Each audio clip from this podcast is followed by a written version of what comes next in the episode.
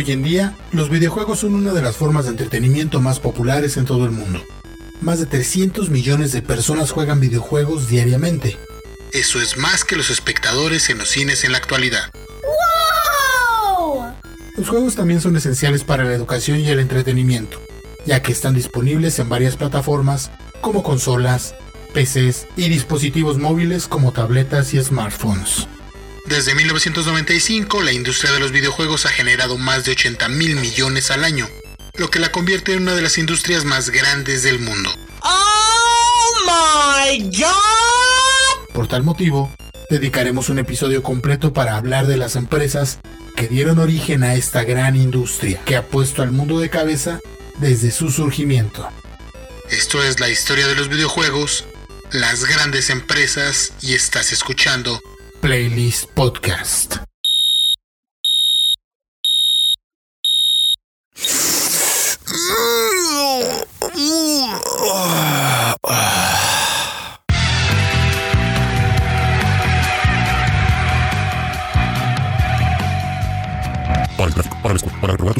Estar enojados, para ayudar, para ver tu serie favorita, para ver tu película favorita, para hacer la follación, para después de hacer la follación, para limpiar la casa con fabuloso del morado, para traer tus recuerdos de verano, para conocer tu lado para barrer el piso con la cola, para gritar, güey, para sentirte una diosa empoderada, para hacer la ejercitación, para bañarse a gusto, para leer, para las señoras solitas, para la fiesta, para las señoras no señor, para trabajar, para arreglarte el rica bombástica, para chillar por tu ex, para hacer que bien Agustín, para llorar a las 3 años, para ir a tu festival favorito, para lavar los trastes, para perrear las tepis, para el verano, para el gym, para minir, para ser yo, para tu cumpleaños, para bailar, para reír, para echar la chela, para matar zombies, para la marcha, para fumar, para tomar cafecito, para ver videos de gatitos, para jugar, para olvidar al bebé, para echar coto, para estudiar idiomas, para el camino, para dormir, para el brunch para escuchar Playlist. Playlist. Un podcast con el que recordarás toda esa música que suena en el momento exacto y que acompaña tu día. Playlist. Hacemos tu día.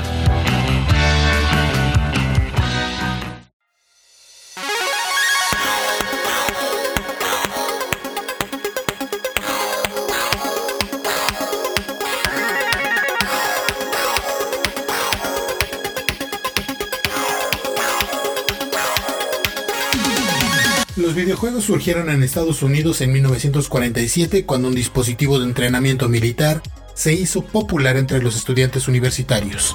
¡Ay, papaya de Celaya! ¡Ay, papantla, tus hijos vuelan! Esto se conocía como el tubo de rayos catódicos o CRT para abreviar. Estos fueron reemplazados en la década de 1980 por televisores mucho más avanzados con transistores. Estos finalmente se eliminaron a favor de las pantallas LCD debido a su gran calidad de imagen. Sin embargo, estos televisores fueron diseñados principalmente para transmisiones de televisión y no para juegos de video individuales. Pues sí, güey, no mames. Los avances tecnológicos han cumplido un papel fundamental en la evolución de la industria de los videojuegos. Literalmente, muchos de los avances tecnológicos de los que disfrutamos en la actualidad como las nuevas televisiones y monitores para las computadoras, el aumento de espacio y las mejoras del hardware, los periféricos y tecnologías como el Bluetooth surgieron para mejorar la experiencia de juego de los gamers. Sí, la Brinkiac 7 se ve impresionante. ¡No la toques! Estos inventos fueron y siguen siendo creados y producidos por las grandes empresas de videojuegos. Y a continuación recordaremos un poco de la historia de estas grandes pioneras de la industria de los videojuegos. Empecemos por el principio. ¡Ya rugió, pareja!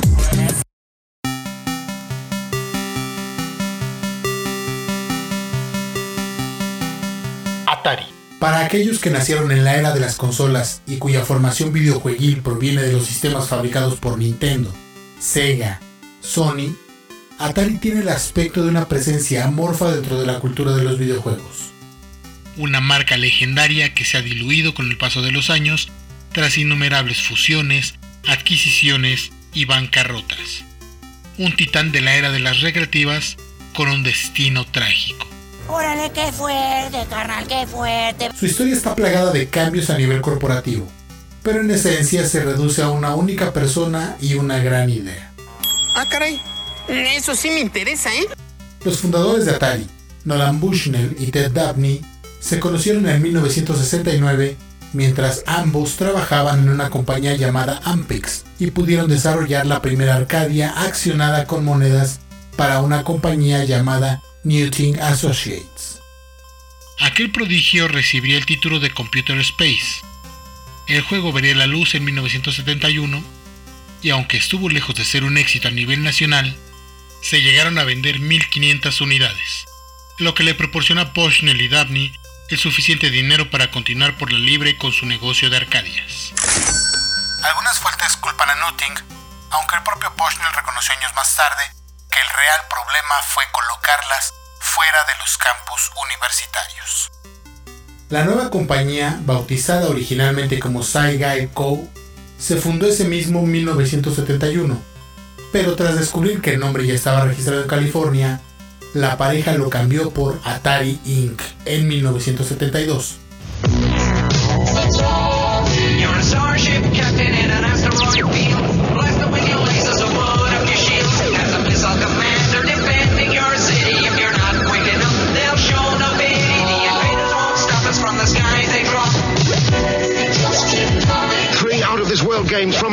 The number one video computer system with more games than any other. Everyone's gone Atari, the number one video game.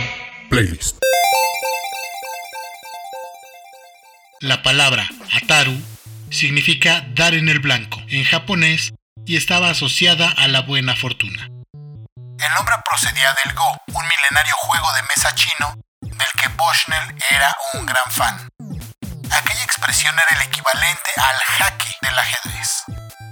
Dabney inventó la tecnología que permitía mover puntos por la pantalla sin tener que recurrir a una cara computadora, a la que bautizaron como Spot Motion Circuit.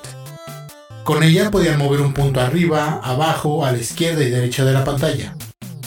Aquello abrió la puerta a un mundo completamente diferente al de los supercomputadores sobre los que corría Space War.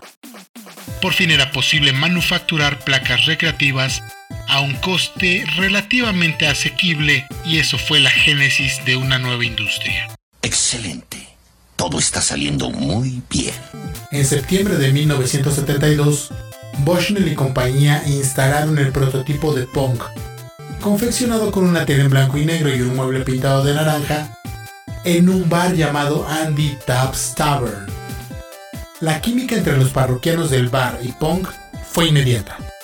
De hecho, empezó a aparecer gente en el local con la única intención de jugar con la máquina, sin siquiera detenerse a tomar una cerveza. Vaya, jamás beberé otra cerveza. ¡Cervezas! ¡Dame 10! Alcorn siempre suele recordar una anécdota en particular. Solo unos pocos días después de instalar la máquina, el dueño del bar le llamó para repararla, ya que había dejado de funcionar. El problema, las monedas de 25 centavos habían rebosado el receptáculo del dinero, confeccionado a partir de una jarra de cristal. El mundo se consume en dinero, el dinero es dinero, el dinero es dinero, el dinero es dinero, el dinero es dinero, aprende algo, dinero. Bushnell presentó el prototipo de Pong a dos compañías distintas. Bailey, con la que Atari tenía un contrato para fabricar un juego de conducción, y Midway. Pero al final pensaron, con bastante buen criterio, que podrían ganar mucho más dinero fabricando ellos mismos la máquina a gran escala. ¿Quieres construir? Nosotros podemos ayudarte. Contamos con más de 8 años de experiencia. Contáctanos. Pong tuvo un éxito arrollador. Una sola máquina era capaz de recaudar alrededor de 40 dólares al día. Unos 220 dólares actuales. A finales de 1973 habían despachado 2.500 Pongs y en 1974 ya se podían encontrar más de 8.000 máquinas en bares, salones recreativos, restaurantes y todo tipo de comercios. Atari no inventó la rueda, eso está claro. Tanto Computer Space como Pong estaban inspirados en creaciones de otros. La gran pregunta es, ¿realmente inventaron los videojuegos modernos o simplemente los hicieron viables económicamente hablando? Es una gran pregunta, lo sabrás cuando lleguemos allá. La trayectoria de Atari parecía imparable, pero también sufrieron unos cuantos traspiés. En 1974, la compañía encadenó un puñado de decisiones poco acertadas. Bushnell casi lleva a Atari a la bancarrota por sus ambiciosos planes de expansión a nivel internacional y el dineral que les costó el desarrollo del juego de carreras Grand Track 10, cuya cabina incorporaba volante, cambio de marchas y pedales de aceleración y freno. Ese carro es un super carro que pudiera costar medio millón de dólares. De acuerdo al historiador Steve Fulton, el éxito de Tank salvó a la compañía de la ruina. En 1976, Bushnell, tras haber comprado al cofundador Ted Dabney su parte del negocio en 1973, la vende al conglomerado Warner Communications por 28 millones de dólares. Una decisión que a la larga supondría una sentencia de muerte para Atari y la desvinculación de Bushnell con la empresa. Eres un imbécil. Aunque antes de que eso sucediera, hubo tiempo de una proeza más. La creación de la BCS, la consola que acabaría recibiendo el nombre de Atari 2600. The fun is back. Oh, yes, siree. It's the 2600 from Atari. It's the video system with classics galore. From Space Invaders to cars that roar. A real hip joystick controls the screen. Solaris is hot and Midnight Magic's mean. And one more thing, it's got a special low price. Under 50 bucks. 50 bucks? Now, isn't that nice? The fun is back. Oh, yes, siree. It's the 2600 from Atari.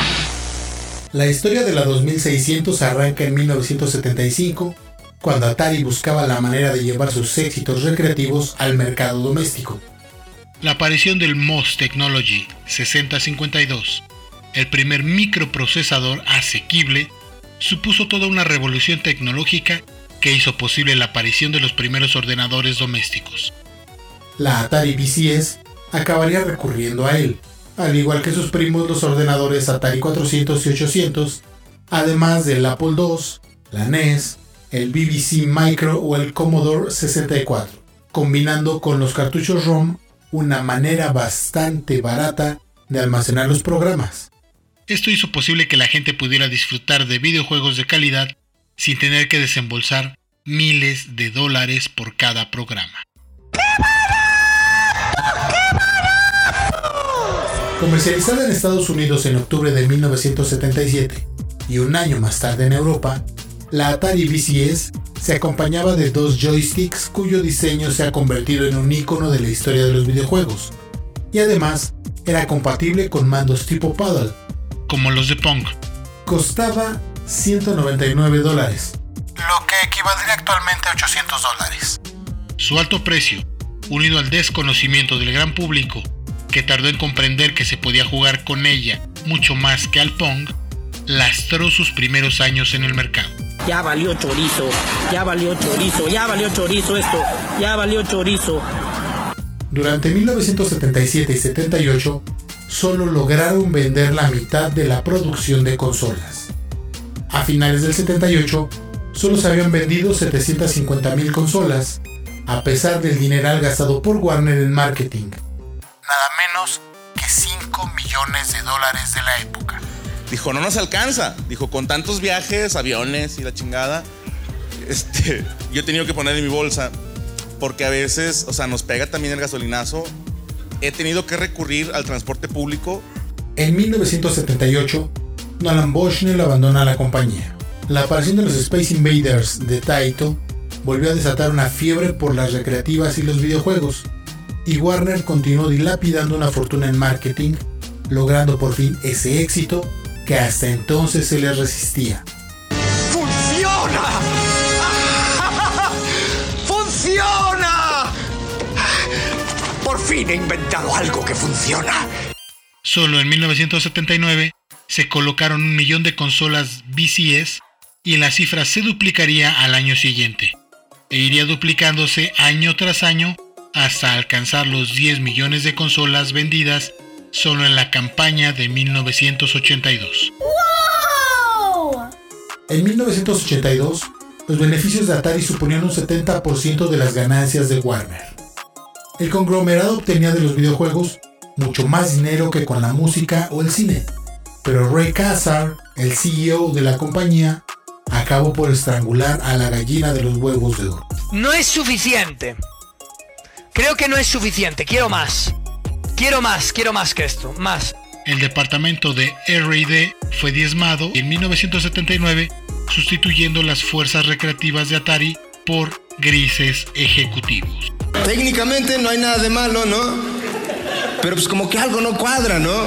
En 1979, cuatro de los mejores ingenieros de Atari, David Crane, Alan Miller, Larry Kaplan y Bob Whitehead, fundaron una nueva compañía llamada Activision.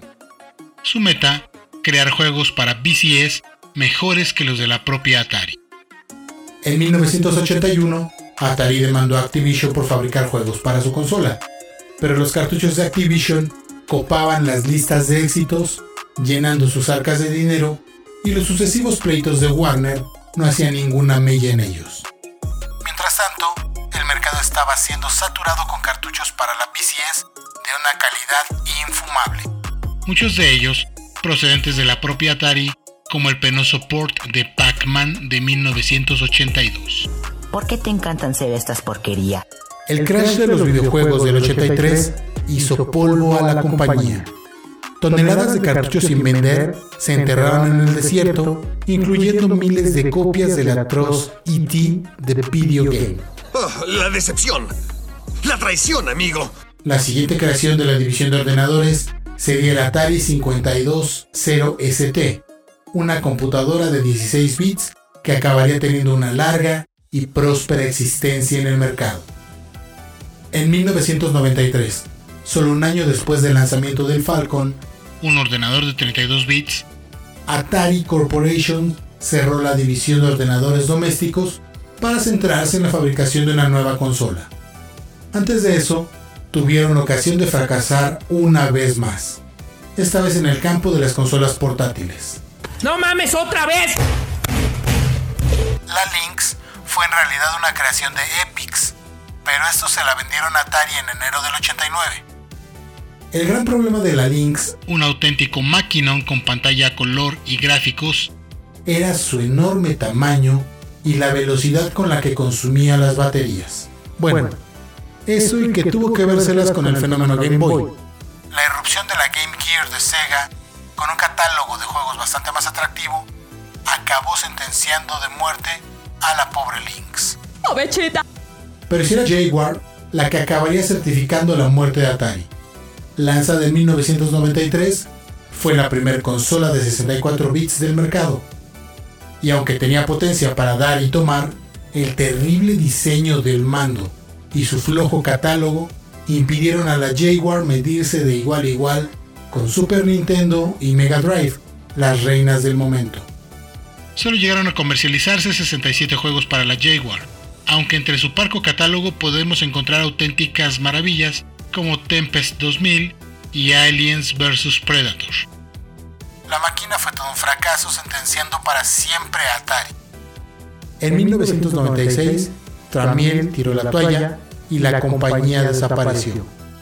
El nombre de la marca y todo su legado acabaría en manos de un fabricante de discos duros llamado GTS. ¿Qué? ¿Qué? Tras morir otra vez, su primer fallecimiento fue a manos de Warner, Atari resucitaría dos años más tarde de la mano de Hasbro Interactive. El gigante juguetero pagó a GTS 5 millones de dólares, principalmente por hacerse con la marca Atari. En el año 2000, Hasbro vendería su división de videojuegos a la francesa Infogames. En 2003 decidieron explotar el legado de la compañía fundada por Bushnell para ganar visibilidad a nivel mundial y dejaron atrás el nombre de Infogames para adoptar el de Atari a nivel de distribución. El mítico logo de las tres barras blancas sobre fondo rojo acabaría ilustrando las carátulas de lanzamientos tan variados como Driver o Alone in the Dark de 2008. La herencia recreativa de Atari, Pong, Centipede, Tempest, volvería a estar al alcance de las nuevas generaciones a través de innumerables recopilaciones para todo tipo de sistemas a lo largo de la primera década del nuevo siglo. La fabricante de hardware, el hogar del coin-ops increíbles, jamás volvería. No, no, no, no, no, no, no. Wait, wait, wait, wait. Wait, wait, wait, wait, wait. Su muerte definitiva llegaría en enero de 2013 con una nueva bancarrota. Si volvemos la vista atrás, es evidente que Atari firmó su sentencia de muerte cuando cayó en las garras de Warner. Puede que bajo el control de esta cosechara grandes beneficios, pero también perdió todo rastro de la creatividad que mostró en sus inicios. Y la inutilidad de sus gestores, su falta de ambición, acabó por llevarla a la ruina. Estoy quebrado. Esos chistes no son graciosos ahorita. Bueno, se preguntarán, ¿cómo fue que llegamos a esta situación? No, no, no, no, no, no, la verdad. Su fundador Nolan Bushnell así lo cree. Por supuesto que Atari podría haber competido actualmente con Xbox o PlayStation. Puede que Atari no inventara los videojuegos, pero sí es la inventora de esa industria que tanto amamos. Y fueron los creadores de una manera de hacer juegos que hoy sigue en plena vigencia. Fáciles de aprender, difíciles de dominar y sobre todo accesibles para todo el mundo.